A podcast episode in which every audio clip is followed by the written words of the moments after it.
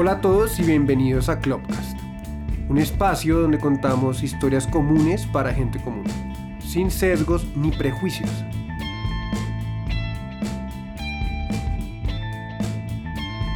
Mi nombre es Michael Klopatowski y seré su host en esos relatos cotidianos.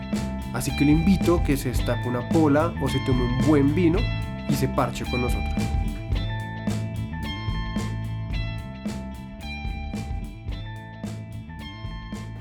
Hoy están con nosotros Andrés Ramírez y María José Saavedra, pareja colombiana de diseñadores industriales, emprendedores y amantes de la moda. Andy, compositor y cantautor, una de las cosas que llevó a enamorar a María José. Hoy nos contarán su historia de vida, cómo es emprender en Colombia, cómo lograron tener tres marcas de moda independientes y llevar todo el tiempo con un matrimonio ejemplar. Gracias por abrirnos las puertas de su casa. Bienvenidos muchachos. Hola, bienvenido Mike. Bienvenidos acá a esta casa y nada, les contaremos lo que, lo que quieran preguntarnos. Claro que sí. Bueno, a mí me gustaría saber un poco y comenzar, como dicen por ahí, por el principio, ¿no? Eh, ¿Cómo nació esta historia? ¿Dónde se conocieron? Pues nosotros, María estudió diseño industrial en la Javeriana, yo igual, pero finalmente no nos terminamos de conocer allá, sino por una amiga nuestra que estudiaba en la universidad también. Em, la historia, lo que yo siempre digo a la gente es que yo me enamoré de María desde el primer momento que la vi, porque yo estaba haciendo la práctica de diseño industrial en la universidad y me fui a un BBC y estaba con los de la práctica y estaba hinchísimo ya, pero llegué y estaban dos grandes amigas de la vida ¿Quiénes? ¿Quiénes? estaba Jimé Rivero y Franches. Y llegué allá con los de la práctica súper emocionado y pum, me las encontré y estaban con una vieja que me encantó y yo, ¿quién es esa mujer? Me fascinó, pero yo la saludé y me fui, para, me fui a parchar con los de la oficina. Y luego dije como, mi madre, tengo que ir a conocer a esa mujer, tengo que ir a conocer. Y fui y se habían ido. Y, pero menos mal porque yo estaba súper hincho. Dije, la, lo hubiera embarrado si hubiera ido a caerle. Ok, todo Entonces, pasa por algo. Todo pasa por algo. Y como que en mi hinchera eso como que ya pues no, no, pasó, no pasó de eso. Y nosotros trabajamos en campamento de verano juntos, eh, en educación experiencial con, con chinos, en clubes. Y yo era uno, pues estaba como en, ya en un cargo como medio alto en eso. Y una amiga nuestra que se llama Moniosa, de la universidad, llegó a María para entrenarse para trabajar campamento de verano. Y precisamente en unos entrenamientos llegó María. Y yo dije, fue madre, la mujer que me encantó hace 3, 4 meses está acá. Y no estoy borracho. Y no estoy borracho. No estoy Hay que borracho. aprovechar. Y así, y así, y así arrancó como, como realmente nos conocimos y cómo empezó como la, la relación, como entre, que yo le caía entre entrenamientos, trabajo, y, y María al, al principio decía como yo no me quiero meter con nadie del trabajo. Y María ni siquiera me llamaba por mi nombre, sino me decía por el apellido, entonces me decía, no Ramírez, no, yo no quiero nada con nadie del trabajo. Nada, y como, y como al mes y medio, como de, de, de todo eso, como que yo dije como, ah, ya, ya no más. Y en una fiesta nos dimos besos. Y... Es mentira que dijo ella nomás. O sea, ¿Por Ya le decía mentira? Andrés. Porque es mentira. porque igual si me coqueteabas. O sea, como que se hacía el que no, pero estaba siempre súper pendiente de mí. Como, ay, ¿cómo te fue hoy? ¿Qué tal el campamento? No, tengo unos tips, ven y te cuento cómo mejorar. Obviamente me estaba cayendo, solo que se hace el que no. Sí, pero pues como quien no quiere la cosa. pues sí, porque ella me había dicho que no quería nada, nada con nadie del trabajo. Entonces yo fui como, ah, y pues era el momento de parchar en nuestro trabajo de, de, de Vacaciones. vacaciones. Pero en, pero en un momento como que María hizo como algo con un día, pues como encargada del día, una cosa así. Yo le dije, súper chévere lo que hiciste hoy. Y entonces María me dijo como, ay, cuéntame. Le dije, no, vamos por un café. Eh, empezó como toda la coqueteada y demás. Y ya, bueno, al final nos dimos besos un día. Y yo le dije a María, yo te llevo a la casa. Y la llevé a la casa súper bien, como todo un caballero. Y al otro día María me escribió como, oye, gracias por haberme llevado a la casa. Y yo, ¿todo bien?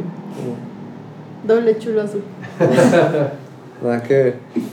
Y, y bueno, después, ah, bueno, después como que yo estaba súper como haciéndome el difícil porque María me ha dicho que no. Y María un día en una reunión me dijo como, oye, yo siento que está pasando algo. Y yo le dije, ¿qué? No está pasando nada, o sea, ¿qué? Bueno, tenemos que hablar. Y yo, bueno, ¿quieres que vayamos a comer? Me dijo, sí, vamos, vamos, vamos a comer. Y yo le dije, bueno, listo. Obviamente yo sabía que iba la cosa, entonces me fui, en ese momento Uber era como el top, era como Uber Black solamente. Entonces yo pedí Uber Black, la recogí, fuimos a comer y, y María me dijo, oye, yo siento que está pasando algo, la gente está hablando de nosotros. Y yo le dije, pero, pero ¿de qué están hablando? Sí, algo pasa. ¿No sientes lo mismo? Y yo, sí, puede ser. Y entonces María me, yo le dije, ¿me estás diciendo que quieres que salgamos? Y María me dijo, sí, salgamos. Yo le dije, ah, no, que no. y nos dimos besos, empezamos, empezó todo y al mes y medio nos cuadramos. Ok, pero entonces no, no, no nació en torno al diseño. Yo pensé que era como de la carrera y la vaina. No, cero. todo Cero. Jamás lo había visto en la universidad. Pero los dos estudiaban, bueno, paréntesis, los tres estudiábamos diseño industrial. Sí, Sí. ¿Pero eran de diferente semestre? No. Sí. Sí. Ok. diferente semestre. Y por eso creo que nunca nos habíamos visto ni coincidido en clases ni Sí. nada. Solo teníamos amigos en común, pero Pero sí, Ni idea. visto. Ok, ok. Bueno, y entonces, ya después de entender cómo se conocieron y cómo pasó ese pequeño amor-desamor, de cómo, cómo, cómo nacen, o sea, pues hoy en día sabemos que, tienen varias marcas, pero cómo nace, o sea, cómo migran ustedes de ser diseñadores industriales a poder consolidar una marca de moda pues que ya estaba presente en varias, en varias como plataformas y, mm, ferias pues a nivel nacional. O sea, ¿cómo, nas- cómo un diseñador industrial migra del diseño hacia la moda?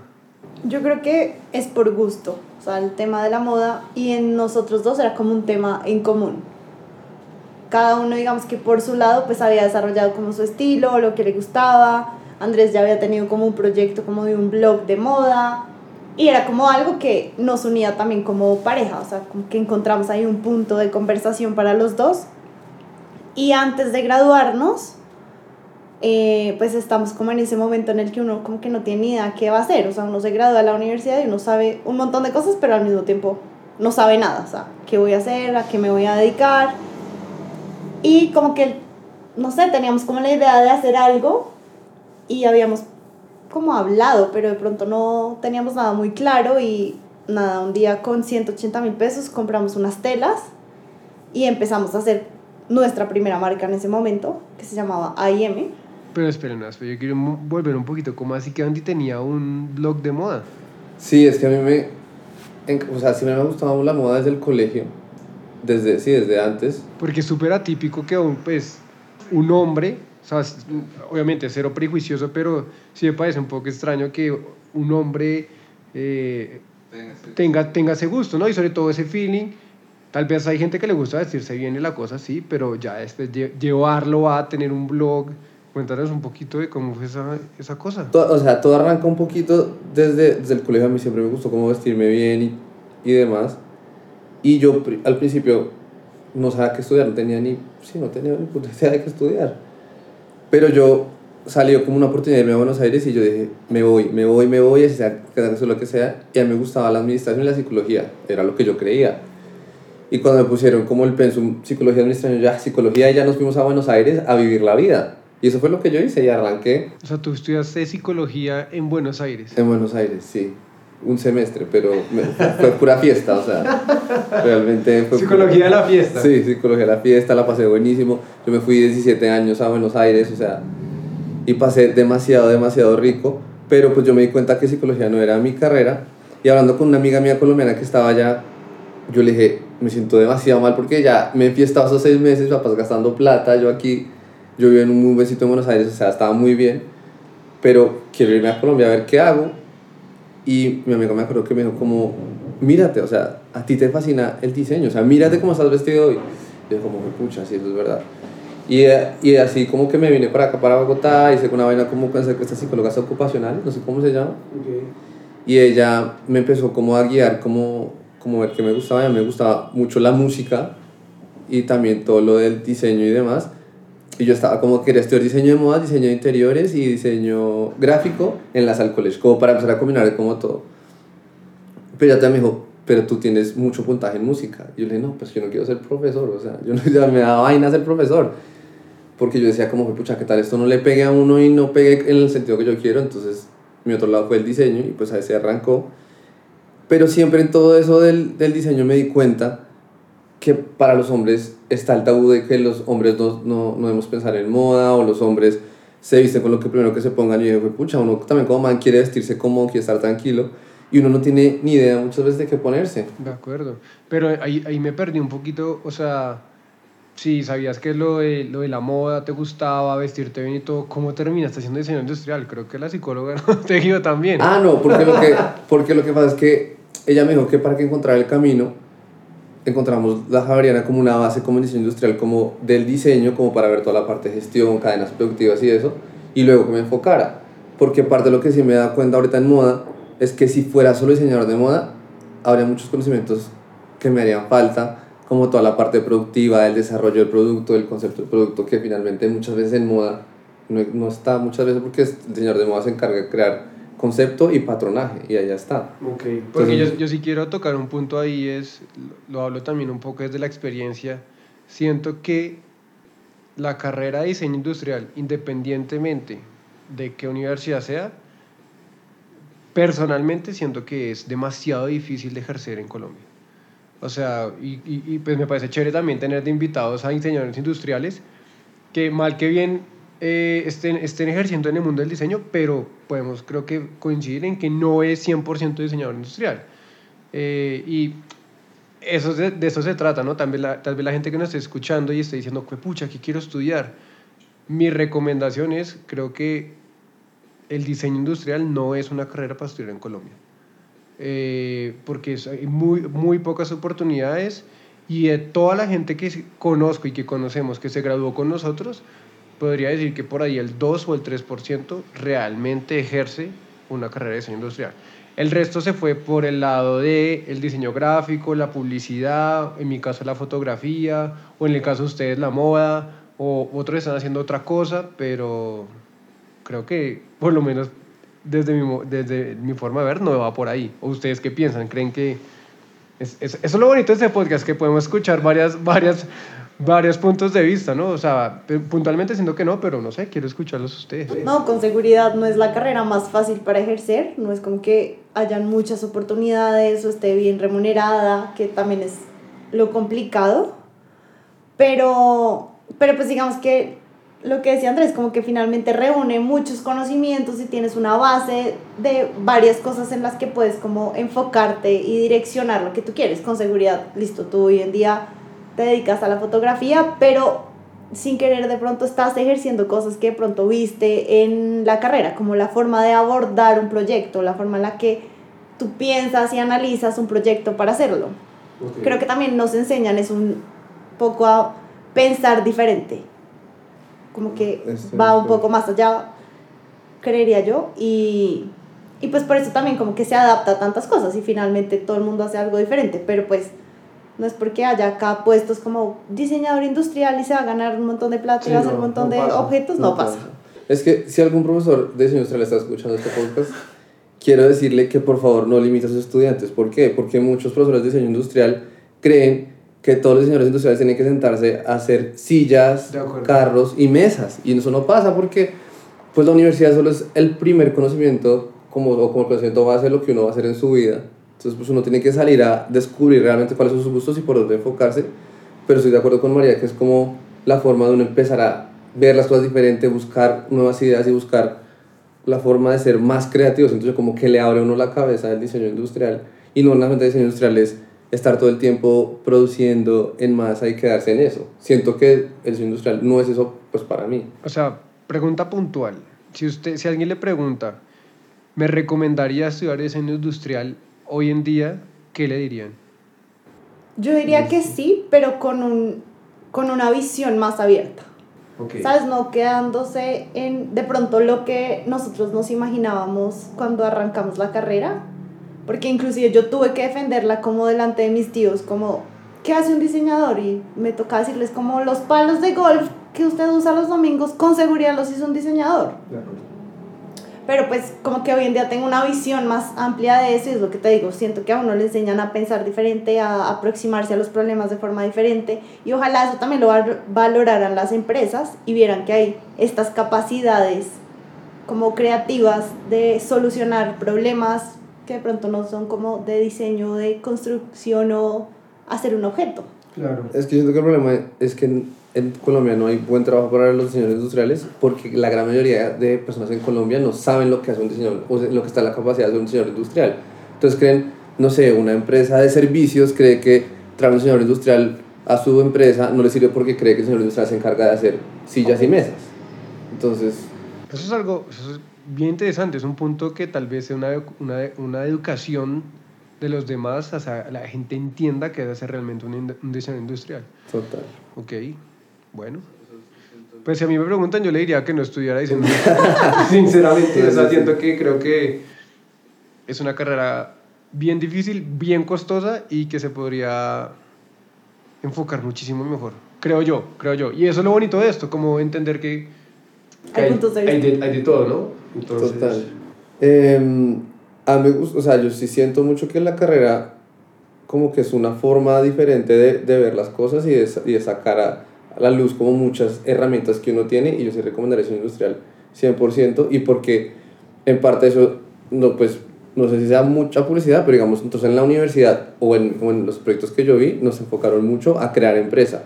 Entonces fue lo que me motivó mucho y también porque vi un proyecto que era como de moda en tercer semestre y eso hizo también como que me inspirara más como que en la universidad siempre era emprenda, haga, por los proyectos que yo vi. Entonces Ok. siento que eso fue lo que me impulsó también a, a, crear, a crear empresa. Bueno, entonces ahí llegamos a ese, a ese punto que habíamos tocado un poquito antes, pero entonces salen de la universidad, 180 mil pesos, compran sus primeras telas y emprenden. Entonces cuéntenos un poquito cómo es emprender en Colombia, cómo comenzaron con 180 mil pesos, compraron unas telas y montaron su empresa. ¿Cómo es ese proceso? Pues creo que en esa primera empresa no hubo un proceso. Pero pues esto hizo parte de nuestro aprendizaje y de lo que hoy tenemos, pues obviamente se lo debemos a esta primera marca que nosotros decimos que fue como nuestro hijo bobo, o sea, uno lo quiere un montón, pero pues hasta ¿Cómo se llamaba? AIM. Es. Súper creativo. Sí, además estábamos volando. Estaba, la creatividad Sí. estaba en las Todo, nubes. sí, todo el conceptualiz- toda la parte de conceptualización estábamos volando en ese momento. Total. Pero pues siento que también lo hicimos de una forma como muy ingenua, muy Experimental. experimental. No teníamos ni idea de lo que estábamos haciendo. En realidad fue como, sí, compramos unas telas muy lindas, ya teníamos como definido qué productos queríamos hacer. ¿Cuáles eran esos productos? Ahí esa marca hacía como kimonos y salidas de baño. que fueran súper versátiles, o sea, como que si uno se la ponía en la playa, pudiera salir a comer en Cartagena y esa misma prenda sirviera, fuera fácil de usar. Esa era la idea de la marca. Y sin mucho conocimiento además de diseño de modas, mi mamá nos ayudó con los primeros moldes para hacer las prendas, cortábamos nosotros en la mesa del comedor. Eh, mi tía que toda la vida ha hecho como confección y cosas así, nos recomendó un taller, entonces fuimos a este taller, le dijimos a la señora queremos qué cosa esto. Y así, o sea, sin proceso, muy orgánicamente, fue como fluyendo todo. Y pues, Pero era un hit porque nosotros no teníamos ni idea de nada. Entonces primero cortábamos todo a mano, entonces cada prenda quedaba diferente. Entonces una quedaba más ancha, otra quedaba más chiquita, no teníamos ni idea. Luego conseguimos una máquina de- que nos prestó la tía María, que era de cortar telas. Pues, entonces nos Pues ya hicimos- eléctrica, o sea, ya no tijeras. Pero íbamos a la casa de ella y cortábamos y entonces la más cansón era la doblada. Y bueno, pucha, todo lo hacíamos nosotros, Todo lo hacíamos o sea, nosotros. pues excepto la confección, pero igual nos tocaba ir hasta el taller, entregarle a la señora, decirle que era lo que queríamos. Y así fue emprender en Colombia. Sí, es que yo, o sea, me preguntaba porque tal vez muchas de las personas que nos estén escuchando, sean chiquitos, sean grandes, están con ese miedo de emprender, ¿sí? Y, y, y creo que es, ese es el espacio para que la gente vea esos espejos y que digan, marica, emprender es un camino difícil y se puede hacer de muchas maneras. Puedes comenzar con todos los recursos o puedes comenzar cortando telas en la casa de tu tía. Pero es lo bonito del proceso de aprender todo. ¿Y entonces qué pasó con AIM? Pues me nos dimos cuenta. Ah, bueno, es que me tuvo un proceso largo porque nosotros, pues igual, tomamos la decisión de emprender. Al principio nosotros dijimos, alguno de los dos consigue trabajo y el otro continúa con la marca, pero como señores industriales no conseguíamos, entonces dijimos, nos vamos con toda y seguimos dándole. Entonces nosotros dijimos, no, necesitamos un canal donde la gente nos vea, pueda ir a comprar. E hicimos un showroom multimarca que se llamaba, del agua a la ciudad. Y como lo que hicimos fue que no, nosotros no teníamos plata para pagar un arriendo, ¿no? Entonces lo que hicimos fue, oiga, consigamos más marcas que quieran tener un espacio que estén arrancando, les cobramos un fee y así montamos del agua a la ciudad, del showroom, y metemos a AIM como una marca. Pero pues como todo, también no teníamos ni idea de mercadeo, ni idea de publicidad, ni idea de números, entonces compra, cobramos un fee que no nos daba, entonces nos endeudábamos. Eh, no teníamos publicidad, entonces obviamente no llegaba nadie al showroom porque no era un showroom a la calle, sino un showroom privado. privado. ¿Dónde era? ¿Dónde era ese, ese showroom? ¿Dónde estamos ahorita? Pero en la oficina del lado que era más chiquita. Más chiquita. Ok. Y, y así, arran así arrancó como toda la parte del showroom y del agua de la ciudad. Llegamos a tener como 23 marcas. Sí. Eh, llegamos a tener harta gente que confió en nosotros. O sea, Pero muy no- buenos vendedores y fuimos porque la gente nos creyó. O sea, Pero a mí Pero- suena como que no, no iba nadie, no. En verdad un momen- hubo un momento Ah, en el sí. que sí iba gente y estábamos teniendo ventas, pero pues también como la inocencia y la falta de conocimiento y de preparación pues hizo que cometiéramos muchos errores. Eso es lo que dice Andrés, fue como... Digamos, o sea, a mí me gusta es, cuéntanos un poco esos errores para que la gente que tal vez está un poquito lanzándose diga, ok, marica, por acá no es. Lo que decía Andrés fue como que cobrábamos un fee que no era suficiente para cubrir los gastos que estábamos teniendo en la, en la tienda. Entonces, como que al final de meses hacíamos todas las acrobacias que ustedes se puedan imaginar para cuadrar las cuentas, para poderle pagar a las marcas, para pagar el arriendo. O sea, no teníamos ni idea de lo que estábamos haciendo. Sacando de nuestra plata para decir, bueno, este mes cuadramos y de pronto si el próximo mes vendemos más. Entonces, ¿saben? Tapando huecos. Eh, pero fue muy chévere. Creo que Sí, aprendimos fue también un montón, que eso es lo lindo de este proceso. ¿Sabes? Como que te tropiezas, te levantas, aprendiste un montón y la próxima vez eres mejor. Te vas a enfrentar mejor al siguiente reto. sí, yo creo que eso nos falta mucha plan, planeación. Porque el- lo que se María, sí vendimos, pero no nos dio porque no teníamos realmente idea de cuándo tenía que venderse o cómo manejar esas ventas para que realmente nos retribuyera algo. Entonces, eso fue un gran error, no tener ese conocimiento como financiero tan, tan bueno en ese momento.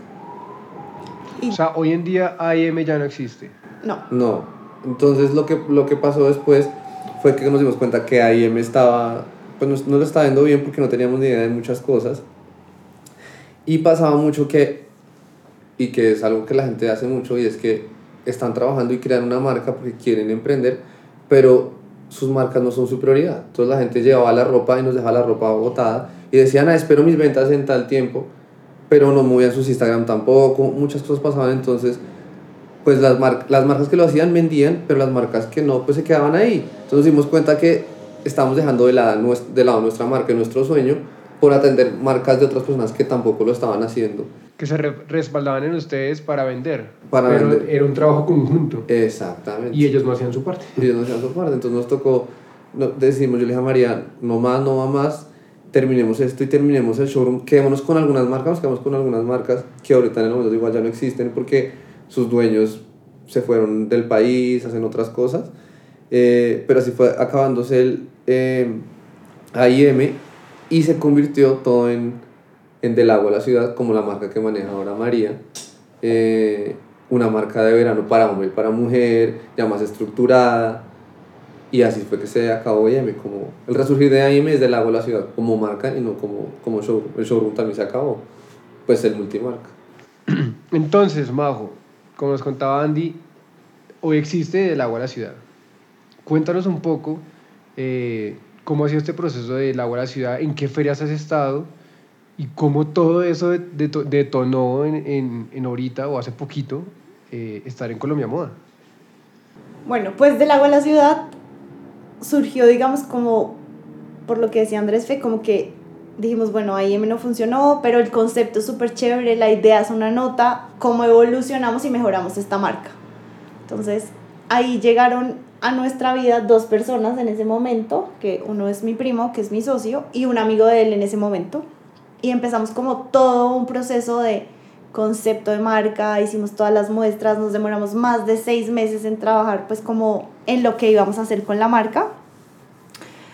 Y eh, hicimos el lanzamiento de Lago a la Ciudad oficial y ahí empezamos como a trabajar. Esto fue en el 2019, en agosto de 2019. Pre-pandemia. pre-pandemia. Entonces, bueno, arrancamos, el lanzamiento fue una nota, pero pues bueno, ¿saben? Mientras cogía fuercita, entonces íbamos vendiendo de a poquitos. Ese diciembre tuvimos nuestra primera feria y nos fue bien, fue como, bueno, esto está funcionando. Y en el 2020, pandemia. Pero, pues no nos rendimos. Lanzamos como unas camisetas que hoy en día son insignia de la marca, eh, que están llenas de color, son divinas y están inspiradas en lugares de Colombia.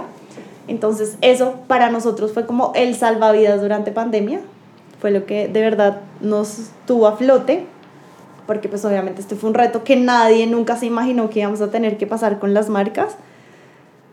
Y, y nada, creo que ha sido un proceso de trabajo, pues hemos estado en, pudimos estar en Buró, en dos ediciones de Buró, acá en Bogotá, cuando ya digamos que pasó como todo el drama de Buró. Hablemos de eso. Está bien. A mí me gusta que la gente sepa de todo. O sea, y y eso es lo bonito, como que saber que emprender no siempre es un camino de rosas. Eh, ¿qué, fue lo que, ¿Qué fue todo lo que pasó en Buró? Pues para nosotros como emprendedores que estábamos como en plena feria tratando de vender nuestros productos fue muy raro porque simplemente era como que no llegaba gente. Bueno, demos un poco de contexto, ¿no? Pues porque tal vez, ojalá nos estén escuchando en otros países o gente que tal vez no sabe qué fue lo que pasó en Buró.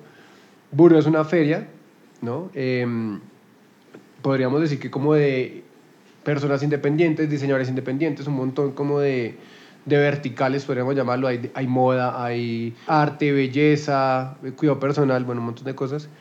Y se, em, creo que fue la penúltima edición de Buró, si no estoy mal, como que se filtró una un problema que hubo con un trabajador, que no le quisieron dar una pizza, algo así. Creo que ustedes ahorita nos van a contar puntualmente qué fue lo que... Y, y viviendo desde dentro de la Feria Buró, pero para que te abra un poco de contexto, eso fue como súper mediático, eh, mejor dicho, son memes van, memes vienen, eh, campaña de desprestigio, bueno, eh, eh, hasta eh, marcas de pizzas apalancadas en eso para, para hacer publicidad. Eh, y ahora, chévere entender como una marca y sobre todo emprendedores que me imagino que obviamente no es barato estar en buró, como eh, una acción de un tercero, dueño de la marca, los afecta a ustedes tanto y cómo fue vivir ese proceso. Sí, como te estaba diciendo, era como no llegaba la gente, o sea, primer día y las ventas súper bajitas y todos decíamos como no, pero es primer día, fijo mañana se normaliza. Estamos hablando de la feria en la que pasó eso. o Sí, sea, en- ok. ahí, en plena feria, porque además eso pasó la noche anterior y nosotros en ese momento no teníamos ni idea. Todo el mundo pues como entusiasmado, pero como no, no se mueve esta vaina, pero bueno, las ferias tienen un comportamiento, entonces uno dice, bueno, de pronto es porque es primer día, nadie quiere venir hoy, el fin de semana, esta vaina se tutea, relajados. Y viene una amiga y nos dice, oigan, ¿se supieron lo que pasó? No, no tenemos ni idea. Pues nos muestra la carta que hizo la mamá del niño al que no le dieron el pedazo de pizza, bueno, todo el rollo, y fue como, no entendíamos qué estaba pasando. Pero pues yo creo que nunca nos imaginamos la dimensión que iba a tener esto en realidad, porque el resto de días no iba la gente, No iba, no iba, o, la- o iba la gente que regalaba la entrada, iba ni siquiera a mirar, o sea, a seguir derecho, o sea, no. a saber qué era lo que, como, qué es esto, este chisme tan grande, qué es lo que hay allá. Entonces la gente iba y caminaba y na- o sea, no se vendía y el estrés de todo el mundo, Obvio. todas las marcas como, pucha, esto nunca nos había pasado, es muy difícil, lo que tú dices, la inversión para estar en una ¿Cuánto feria. es la inversión de un stand en buró? En ese Ahorita no momento, sa- No, sabemos, pero en ese momento eran como 6 millones. 6 cinco- millones. Depende, o sea, pero depende del tamaño. del tamaño. Hay unos que más pequeños que pueden ser 3 y medio, 4, pero hay desde 6, 7, 8 hasta 16. Solo el stand, más todo lo que es ¿Por cuatro días? ¿Cuánto, ¿Cuántos días son Ese era buró? 5, 5, como seis. 5 días de días. feria. Más, Pucha, es una inversión altísima. más lo que uno tiene que hacer de producción, eh, pagar a los vendedores, alimentación, transportes, pues uno normalmente en esa Son feria- 10 millones. Esa, mínimo, o sea, eso es lo que... Bajito. Eso es, ba- eso es bajito. Y sí, fue una chanda. Pero, o sea, ¿les fue súper mal en esa feria? Sí. Nosotros, nosotros ya hemos, con el agua a la ciudad, ya habíamos ido a una, a una feria, A un buró. a un buró, y con Andrés Coral habíamos ido a dos burós y nos ha ido súper bien. en, a las dos marcas nos ha ido súper bien.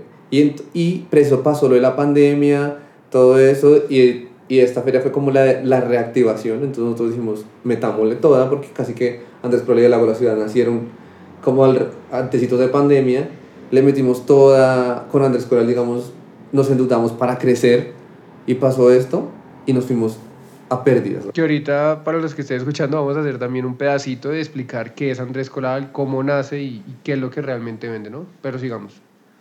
Em, y que nos fuimos a pérdidas las dos marcas. Entonces fue, fue tenaz porque fue. Nosotros siempre en feria éramos como la emoción de vamos a la feria, terminábamos reventados y todo, pero pues se vendía, la gente conocía las marcas y nos parecía chévere. Pero esos últimos días nosotros no queríamos estar en la feria, no queríamos porque nuestro sueño y a lo que le metemos plata y que a veces sacamos, o sea, no sé, esta vez quitemos parte del sueldo y metamos y miremos a ver cuándo estamos arrancando y que pase que por un tercero, lo que tú dices, se caiga todo eso y, y se vaya uno a pérdidas, es como... Sí, es, es desinflador, es desinflador. Entonces, pero igual fue como, ya nos hemos aprendido muchas veces, Un shot de realidad. solo es un pedacito de, De todo. de- de lo demás que tenemos que vivir para seguir metiéndole toda y para seguir adelante. Además, a mí me pasó como en esa feria que, no sé si le pase a todo el mundo, pero cuando a uno le va mal en algo, como que uno empieza a analizar todo, ¿no? ¿Qué hice mal? Porque, y de verdad, yo un día estábamos almorzando con Andrés y yo lloraba y yo le decía, pero es que no estoy vendiendo. Y Andrés me decía, pero no te preocupes. Claro, en ese momento no dimensionábamos el impacto que había tenido pues la decisión de la dueña de Euro de negar un pedazo de pizza en nuestra marca. Entonces, realmente yo me estaba echando la culpa a mí de lo que estaba pasando. O sea, yo de verdad lloraba y le decía a Andrés, ¿qué hago? O sea, la gente no me compra. No es que la gente no me estaba comprando a mí, sino que nadie No estaba yendo a, la feria, a nadie. Pero pues es muy duro porque pues uno se carga con todo. Uno es una marca Y uno cree que es culpa de uno. y uno cree que es culpa de uno. Pero bueno, superamos Buró.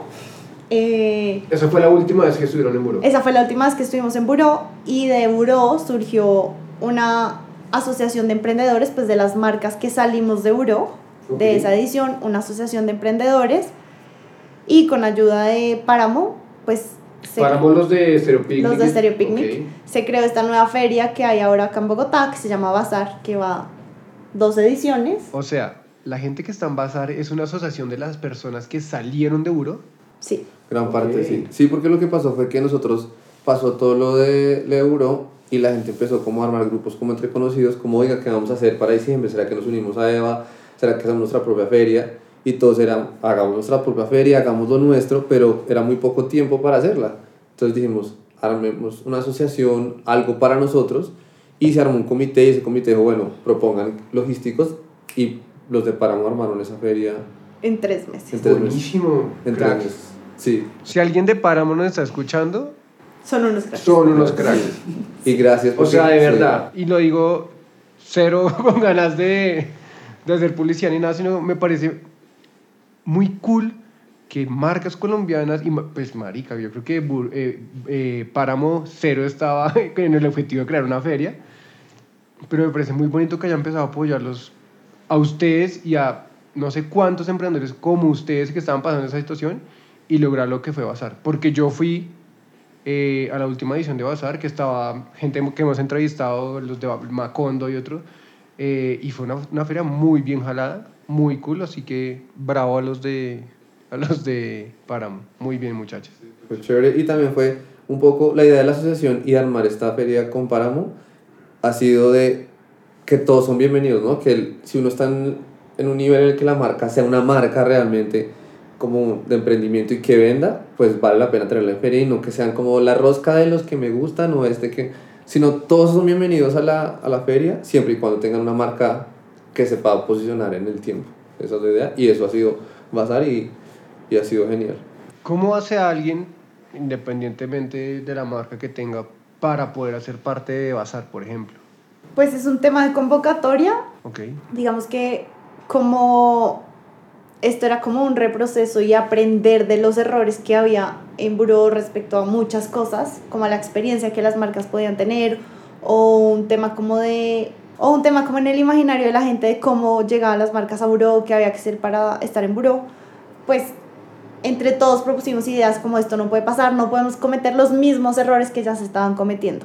Entonces hay un tema de curaduría bastante interesante donde eh, se contratan expertos en ciertos temas, o sea, en moda, en diseño, en gastronomía, y estas personas son las que hacen el filtro de las marcas que van a participar en la feria. O sea, hay unos curadores de cada... Exacto. Hay unos curadores. Que, que no hacen parte ni de la asociación ni de páramo, son aparte, para hacer. Imparciales. Exactamente. Esa, esa es la idea de la... Y pues ya una vez te aceptan, pues tienes que adherirte a la asociación de emprendedores y pues ya estás dentro de la feria. Bueno, muy cool. Para los que sepan y quieran en, eh, hacer parte de una feria, ahí están los de Páramo para ayudarles. Sí, Buenísimo. Bueno, ahora sí, Andy, retomando, porque creo que quedó un poco en el tin- en- entre el tintero. ¿Qué es Andrés Coral? Andrés Coral es una marca de ropa casual hecha solo para hombres y la idea es que nos cojan bien vestidos sin pensar mucho que nos vamos a poner. Esa es la idea de la marca. Y la marca nació por eso, porque los hombres no tenemos casi marca solo para nosotros. Los hombres siempre encontramos lo que vemos por ahí, pero compramos una chaqueta y no nos, muy lindas, pero no nos funciona para el día a día, o nos mojamos y se vuelve una nada. Entonces la idea era un poco de eso, era mezclar como función con estilo para el día a día. Y que yo saque mi closet, me lo ponga con un buen jean y, y quedamos. Esa es la idea, ha sido la idea de la marca. Y nació como cuando estamos acabando AIM, que yo le llamaría, yo pues ya aprendimos y yo sé que los hombres necesitamos una marca propia y así va a ser Andrés Coral. Em, y María me dijo que no. No, ahí, va a ser un paréntesis, va a explicar por qué. Con AIM y siendo socios y novios, pues tuvimos muchos retos, porque una cosa es como pelear con tu jefe o que tu jefe te diga y sea como llegas a tu casa y este hijo de madre lo odio y no, pero es mi novio. Entonces, igual lo tengo que ver el fin de semana. Entonces, como que teníamos muchas peleas, en verdad estábamos peleando un montón, pero ni siquiera por la relación, sino por trabajo, porque si Andrés decía, yo quiero que hagamos el pantalón rosado y a mí no me gustaba, pues había pelea. Y pues yo le dije, mira, no podemos con una marca, menos vamos a poder con dos. Y con el showroom últimamente. O sea, sí, no podíamos con marca, showroom, noviazgo, otra marca, no vamos a meter más problemas a la ecuación. Y Andrés me dijo, me vale huevo, yo la voy a hacer. Y yo, listo, es tu responsabilidad. Y ahí como esperando en qué momento caía, pero no. El man muy firme, la logró. Eh, y lo mismo pasó cuando ya del agua a la ciudad estaba surgiendo, pues como cuando ya estábamos en proceso de lanzamiento y esto. Igual, las mismas peleas. Y en ese momento dijimos, o las marcas o el noviazgo. Sí, uno, Ok. algo que siempre nos dijimos desde el momento uno dice que estamos emprendiendo fue que primero era la relación a los negocios. Y que si algún negocio nos hacía pelear demasiado, Dejarlo ir. dejarlo ir. Porque nosotros sabemos que nuestra relación era más importante.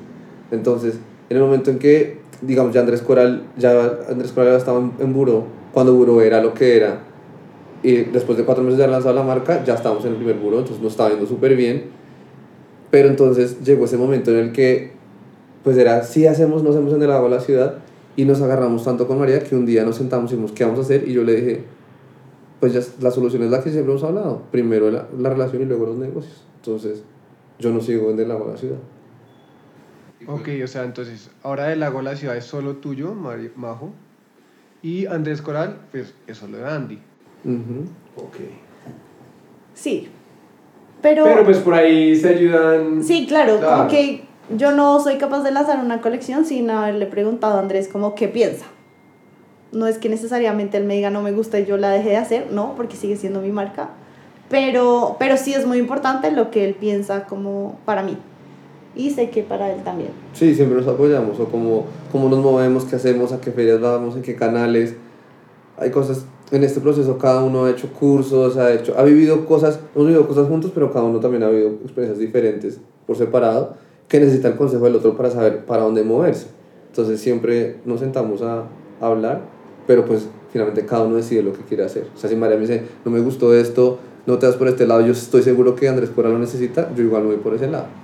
Y pues nos apoyamos porque lo que hemos dicho, que emprender es una nota, es muy chévere, pero pues no es fácil, entonces uno necesita un hombro en el cual llorar y que esa persona también entienda por lo que uno está pasando.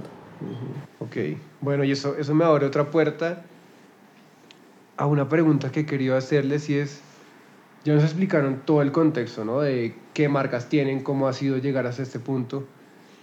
Y ahora una pregunta fundamental es, ¿cómo al mismo tiempo llevan un matrimonio? Porque se, casaron hace poco, pero llevar marca por un lado, marca por el otro y un matrimonio me parece bien difícil.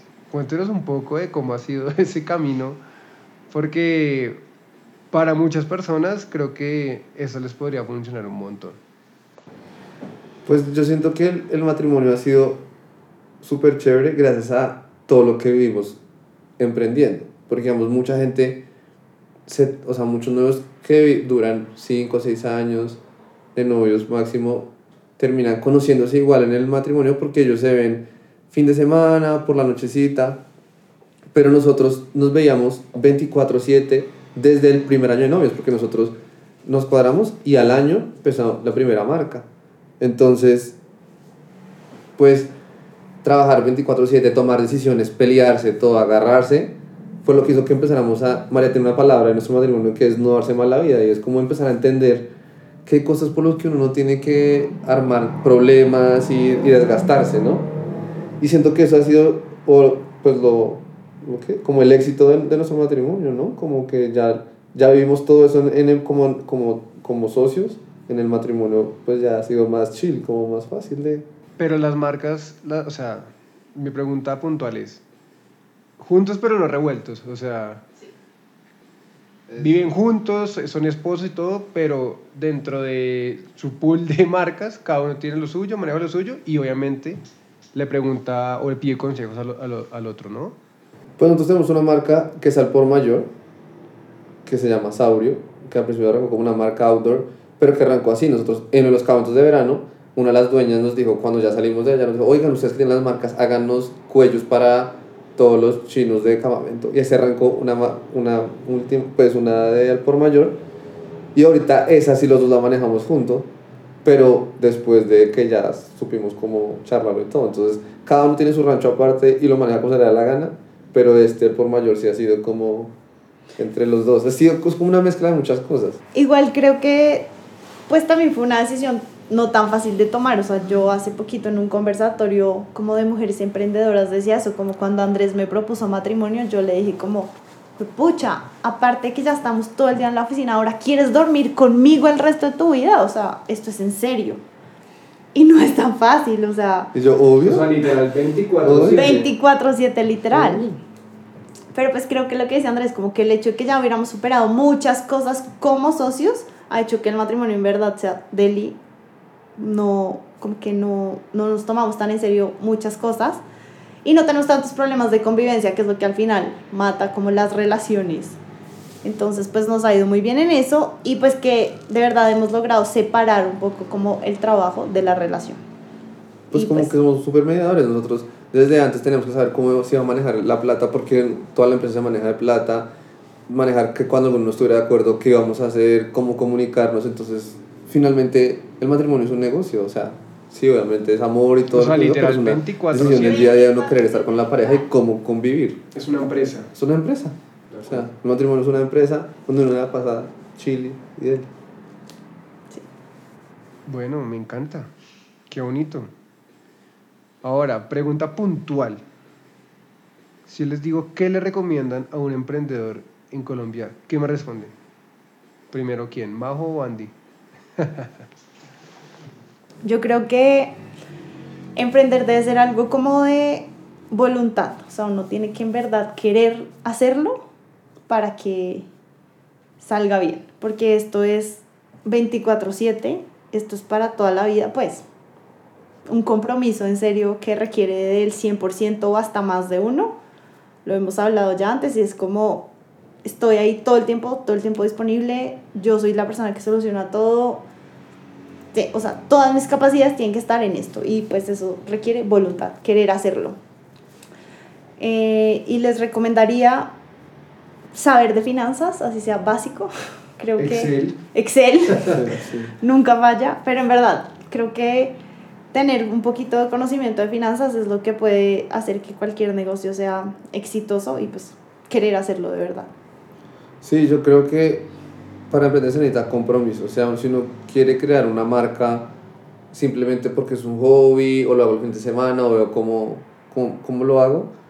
Es una marca que nunca va a surgir porque finalmente un amigo una vez decía y es que uno le mete algo porque tiene hambre y sed de que eso crezca, porque es lo que le da uno de comer y vivir. O sea, si uno tiene un ingreso extra y que le está dando, pues no le va a poner cuidado a la, a la marca, entonces siento que es compromiso al 100%. Estoy de acuerdo con María que si uno no sabe, por lo menos conseguir a alguien que sepa de finanzas y que le ayude a uno a cuadrar. Lo que nos hemos dado cuenta y es que nosotros somos creativos, amamos cómo tener nuevas ideas, pero todo en esto son números. Hasta uno decir que cuántas colecciones saca, eh, en qué colores, son números. Entonces uno tiene que, si no tiene ni idea, conseguir a alguien que sepa de números y sobre todo creérsela. Hay mucha gente que tiene la plata para emprender, tiene el tiempo, pero no se la cree o tiene miedo de arriesgarse. Una, muchas veces, y lo que hemos hablado con María, uno da pasos asumiendo el riesgo, pero también confiando como en lo que uno está haciendo está bien, porque si no, uno no confía, no da el paso siguiente de que nosotros nos ha pasado, nos hemos tenido que endeudar para hacer una producción más grande, ir a otros espacios, pero si uno no toma ese riesgo, se va a quedarse quedando como el, el primer día y no, va, y no va a ir como, como surgiendo. Eso es lo que yo siento. Y no dejar, muchas veces va a pasar que amigos o le va a decir, ay, pero usted sigue en eso y qué va a hacer. Y porque hay mucha gente que cree que uno debería seguir el, la persona que trabaja de seis, de, o sea, o ocho horas en una oficina sentado en un escritorio y que eso es, lo, y que eso es el éxito de la vida. Pero el éxito de la vida son muchas cosas más y lo que hemos aprendido y disfrutado de este camino ha sido, o sea, hay que gozárselo hasta los malos momentos porque nosotros hemos aprendido demasiado de muchas cosas y entonces consejos como si van a meterle el 100% de esto es gócenselo y disfrútenselo. Si no están dispuestos a guerrearlo, mejor no, mejor no lo hagan. Porque esto, esto es para guerreros y para gente que realmente quiere surgir con toda, pero la emoción de que uno le digan, oiga, me encantan sus productos, que los clientes le digan, oiga, me llegó la chaqueta, me llegó la camiseta y la amo, no me la quito, eso, o ver a alguien en la calle con la ropa de uno, no tiene precio. No tiene, eso no tiene, no tiene precio, no, no, lo, no, no lo paga nada. De acuerdo, yo creo complementar con algo y es, creo que es mi quote más trillado, pero siento que el dinero es una consecuencia de hacer las cosas bien y hacer lo que uno le gusta. Y creo que uno no debería, y ese, ese es el camino del emprendedor, uno no emprende por volverse millonario, uno emprende por hacer las cosas que le gusta, por hacer algo que le mueve, porque si no para eso trabaja en otra empresa. Entonces sí, 100% de acuerdo usted, con ustedes. Eh, otra pregunta puntual. No sé, creo que se la va a hacer por separado o me la responden como quieran.